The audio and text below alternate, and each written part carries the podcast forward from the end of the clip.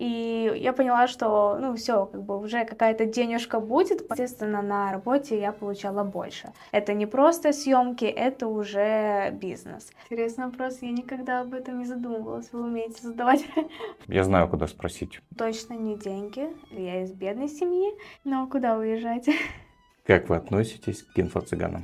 Налоговая взялась за наших блогеров. Когда не думала, что я как-то стану блогером, я была тем человеком, который практически вообще ничего не публиковал раньше. Пять советов по продвижению. Время пошло? На Молдове нужны блогеры. Кайфанули? Да. Дорогие друзья, сегодня у меня в гостях известный молдавский продюсер, TikTok-продюсер Анастасия Тудос, она же Стася Production. Настя, как вы себя чувствуете?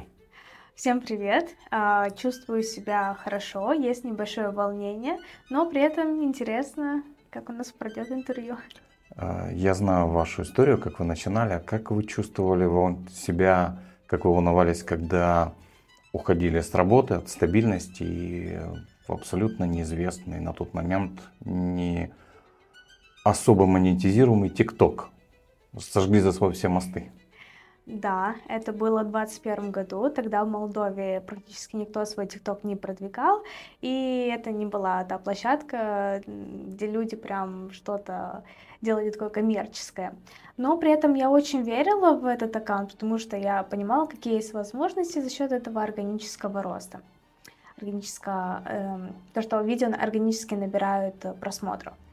И э, я нашла первого клиента через ТикТок как раз – и я поняла, что, ну, все, как бы уже какая-то денежка будет, поэтому можно уже увольняться, тем более мне будет сложно совмещать и основную работу, где я работала с 9 до 6, и еще вот эти все съемки, продвижение TikTok. И поэтому я решила, что если у меня получилось найти одного клиента, значит будут еще клиенты. Я в мое дело верю. Я еще и раньше как бы хотела уволиться, потому что это не была та работа, которая мне приносила удовольствие, а я считаю, что работа э, должна быть любимой. Вы уволились, да. и у вас уже был один клиент. То есть вы, соответственно, да. ушли не на пустое место. Не на пустое место. Насколько доход от этого клиента был сравним с вашей зарплатой? А, я когда только начинала, я даже не знала, сколько денег можно брать за это продвижение, поэтому я а, поставила такую самую минимальную цену. Это вначале было 100 евро. Это было немного, естественно, на работе я получала больше. А, получала в районе 300-400 евро на работе. Что вас так заставило поверить в ТикТок, чтобы уйти от стабильности и стать реально предпринимателем? Я чувствовала, что предпринимательская деятельность это мое. Но я была молодой и еще не знала, как это все сделать, чем я конкретно хочу заниматься. У меня были попытки открыть свой онлайн-магазин с одеждой, а, сумками, аксессуарами, но как бы успеха в этом не было.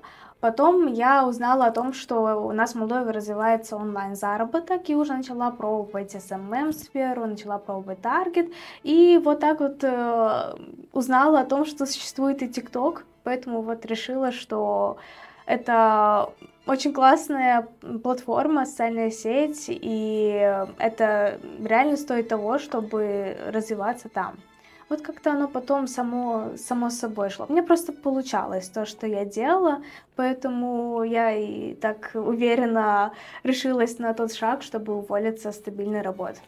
Сколько вам лет было тогда? 22 года. 22 года, сейчас 24. 24, да. Я помню, что вы ездили по Молдове, записывали видео.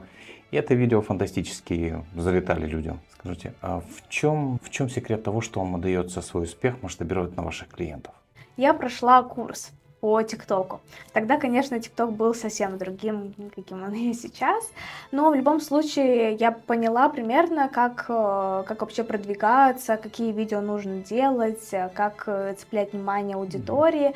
Плюс э, я еще много сидела в самом ТикТоке после этого и анализировала, какие видео люди публикуют, какие выстреливают, какие не выстреливают. Поэтому я так по чуть-чуть, начала изучать алгоритмы ТикТока. Когда я начала выставлять первый месяц, у меня видео не залетали, мой аккаунт не развивался, я, скажем так, пробовала и не получалось.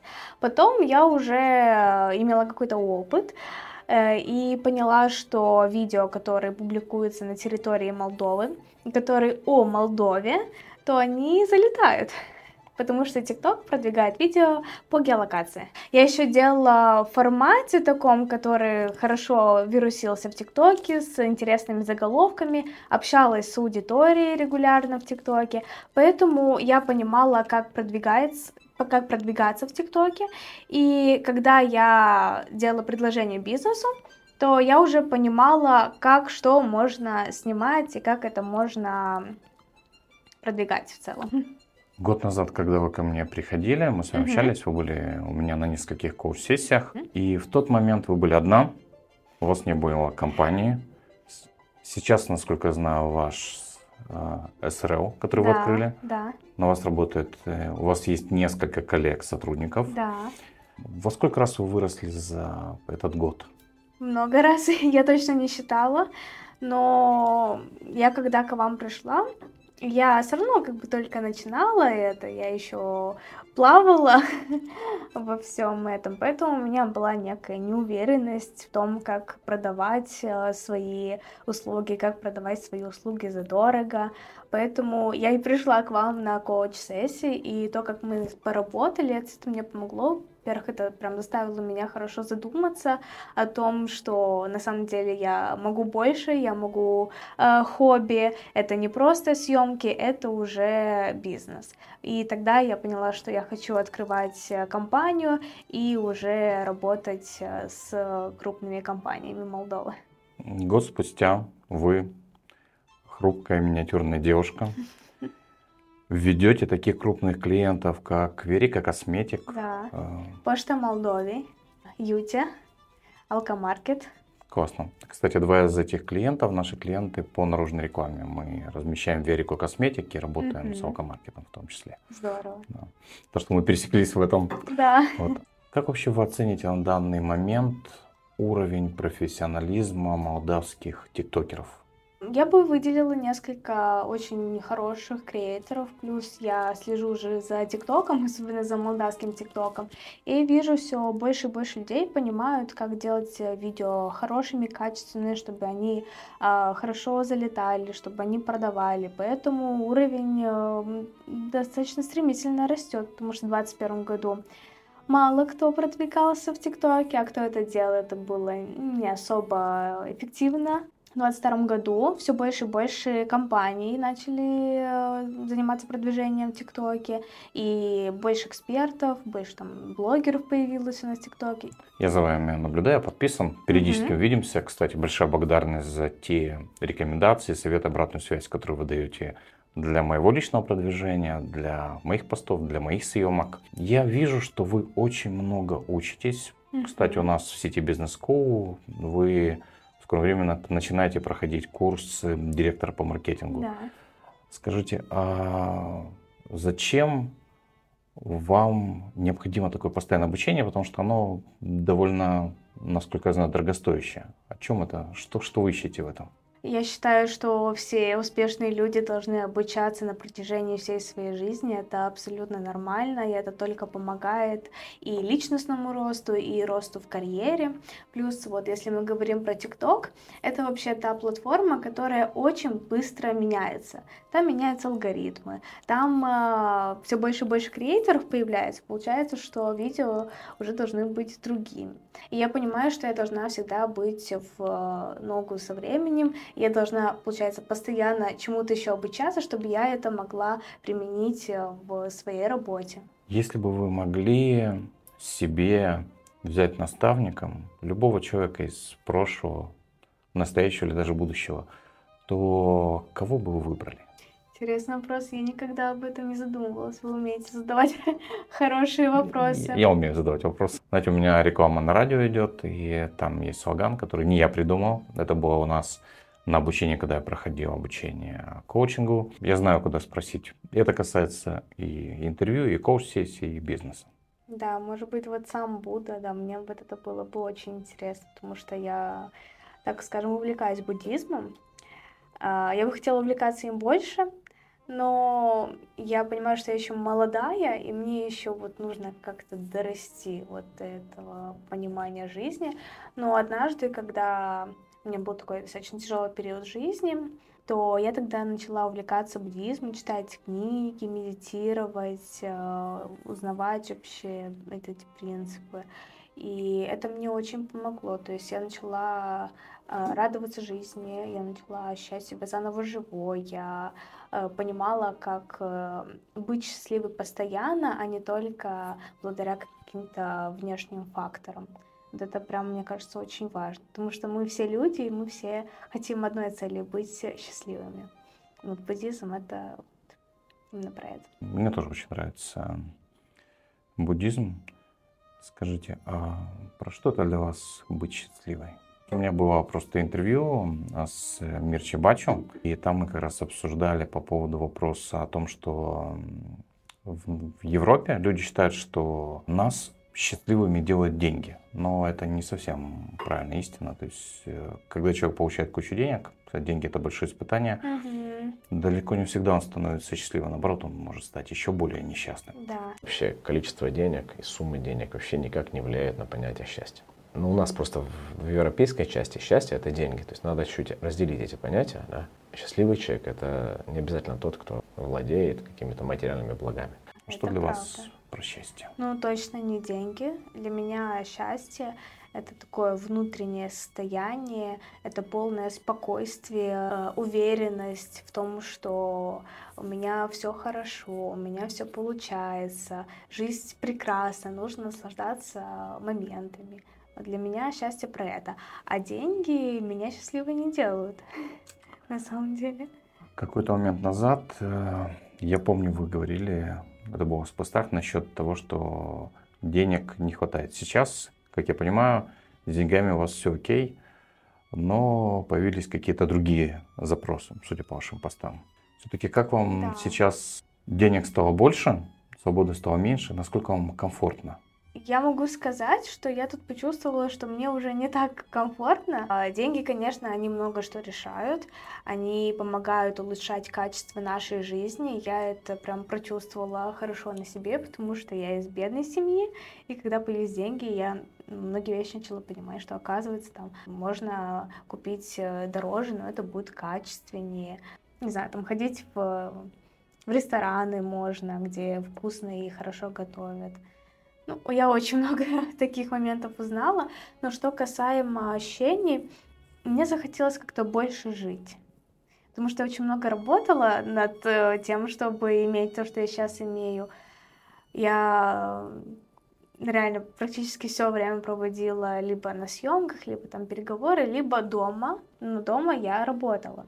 Я работала с самого раннего утра, там с 8 утра до 11-12, до часу ночи. И я поняла, что как-то как будто много упускаю в жизни, вот когда у меня только работа. Поэтому сейчас я больше думаю о том, как мне это все совмещать и держать в каком-то вот балансе.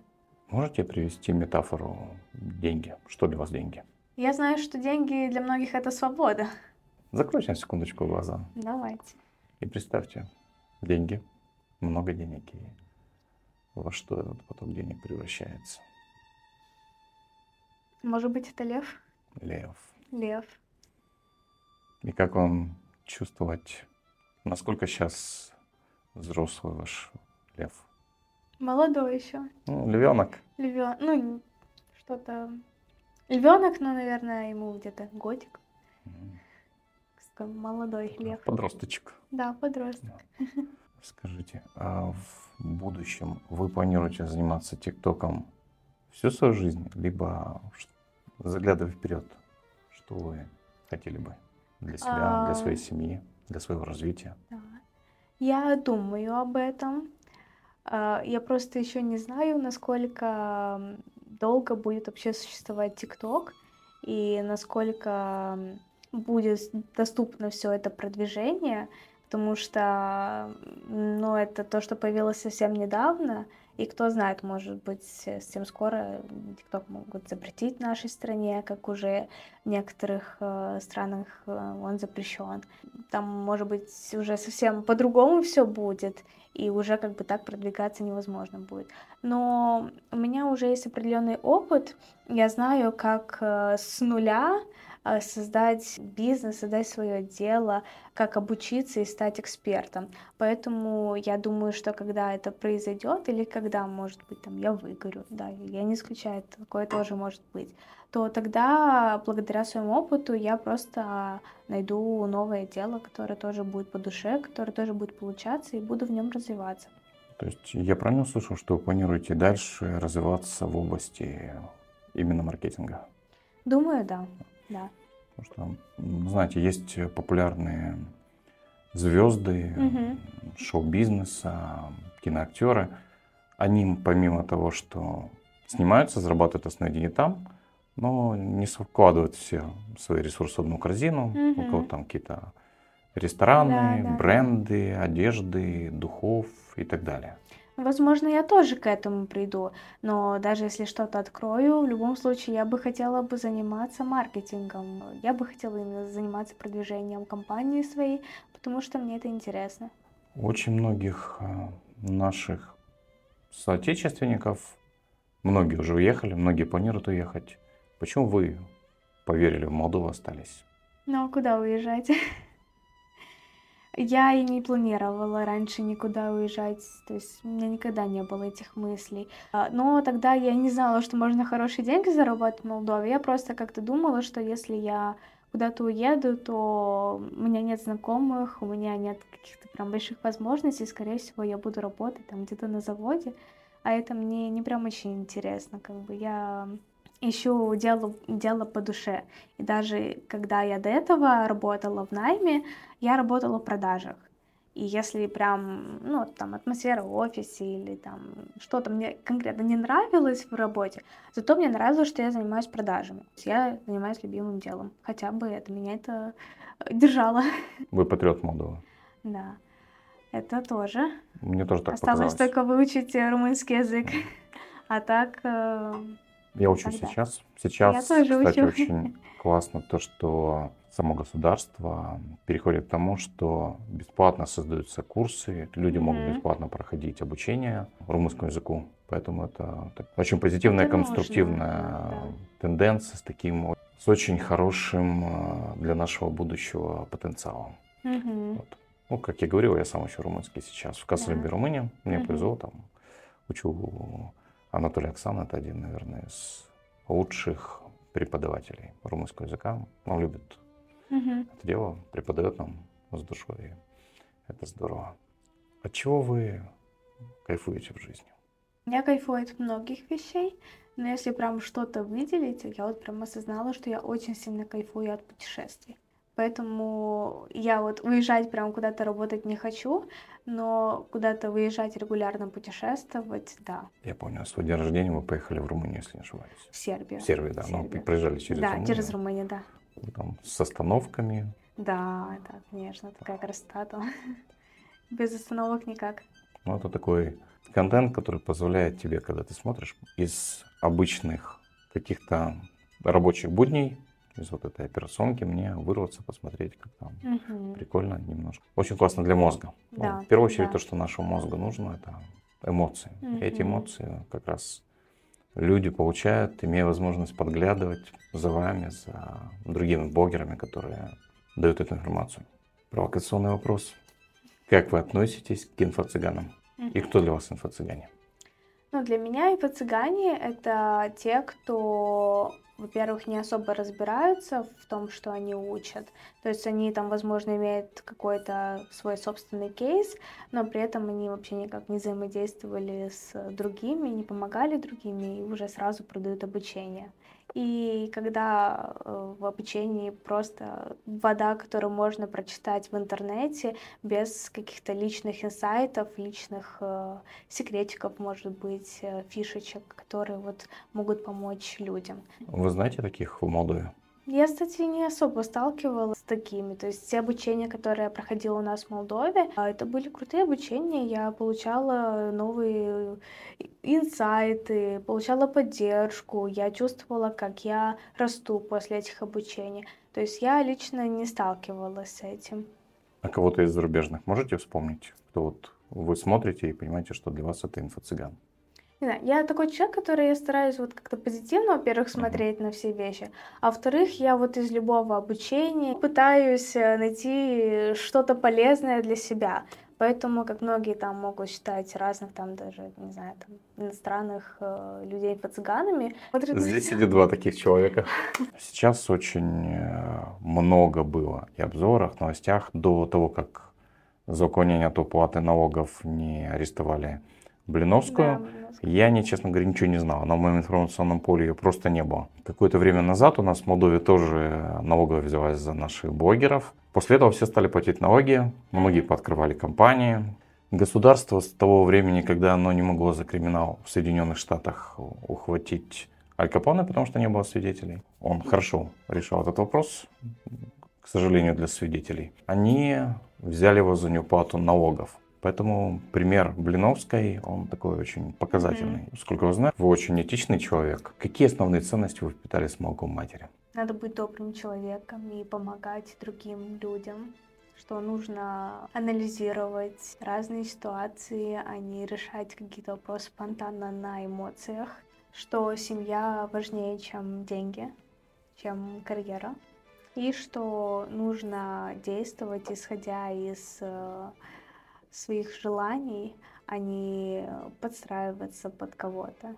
Знаете, когда люди становятся очень популярными, они подвержены такой болезни. Любимая слабость дела, как тщеславие. И, честно говоря, не представляю себя вас с какими-то, с какой-то звездной болезнью. Я себя тоже не представляю такой. Не знаю, я... Это воспитание родителей или это что-то внутреннее? Ну, я думаю, что это и то, и то. Я на самом деле никогда не думала, что я как-то стану блогером, человеком, за которым буду следить. Но когда я стала, то как бы все окей, там мне пишут э, каждый день люди там в сообщениях, там в комментариях, я отвечаю, то есть общаюсь многими, ну, с кем я часто общаюсь, потом еще ухожу, там, э, вживую знакомлюсь, мы там начинаем как-то дружить или просто там часто общаться. Бывает такое, что ко мне там подходят на улице, говорят, типа, вот, мы вас там смыслим за вами. Когда ты занимаешься бизнесом, ведешь какие-то проекты, а ваша деятельность это проектная деятельность, потому что mm-hmm. каждый клиент, каждый новый ролик это всегда что-то уникальное. Да. Это не процесс, когда на заводе машину собирают mm-hmm. там 100 тысяч не знаю, в год, и все угу. очень регламентировано. А скажите, пожалуйста, какие, какой вы можете вспомнить там самый жесткий кризис, который был, какая-то проблема, которая возникла? Я не могу сказать, что было прям что-то такое очень жесткое.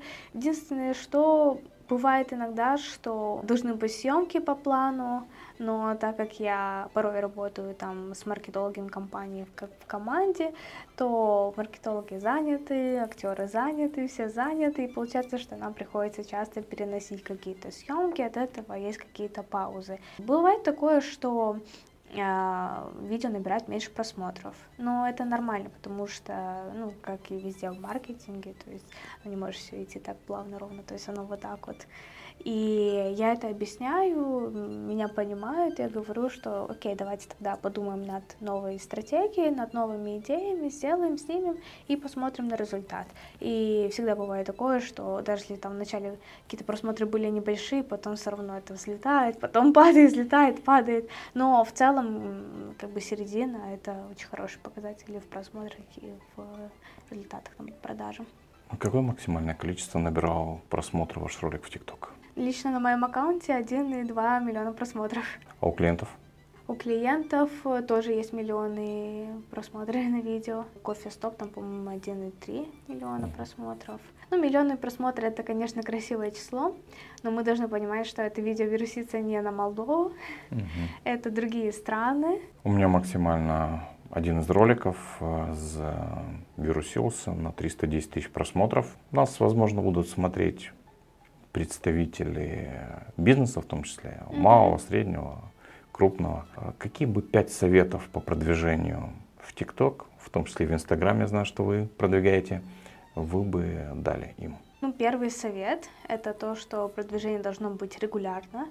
А если нет времени, чтобы самостоятельно продвигать социальные сети, находить какую-то себе команду или одного хорошего специалиста, или там даже агентство, но чтобы продвижение было, чтобы оно работало. Еще один совет — это следить за трендами, оставаться в теме, то есть если есть желание самостоятельно продвигать ТикТок, чтобы заходить в ТикТок, смотреть, что сейчас публикуют на территории Молдовы, другие страны, и понимать вообще, какой, какой контент выставлять. Как говорится, глаза боятся, руки делают, поэтому на самом деле продвижение это не так сложно, как многим кажется. Самое главное понимать простые принципы, по которым надо следовать, иметь какие-то базовые навыки в съемке, монтаже, в редактировании фотографий.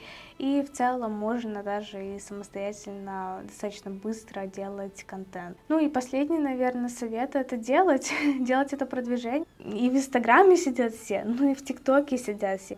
Потому что ТикТок это такая развлекательная платформа, когда здорово после работы немножечко отдохнуть, отвлечься от каких-то мыслей и позалипать в ТикТоке. А если попадется какое-то интересное видео, то там уже можно найти себе и клиента, и, и партнера. А вы знаете, есть э, люди, которые потребляют контент в социальных сетях. Угу. Я, честно говоря, в большей мере, наверное, контент-мейкер. Угу. Я захожу, иногда там листаю ленту, расставляю сердечки всем, кто мне попадается, и ухожу. Это бывает обычно в тот момент, когда я смотрю, может быть, какую-то статистику по размещенным, либо размещаю какой-то контент. А я свой контент размещаю в семи социальных сетях. Mm-hmm. Я очень системный и систематичный человек, прям практически каждый день. Но есть люди, которые в социальных сетях вообще даже не считают рациональным тратить время. У меня на да. прошлой неделе был на интервью Мерчебача, это собственник торгового центра Гранд Хоу, сети магазинов Бомба. Вы встречаетесь с этим человеком, едете в лифте.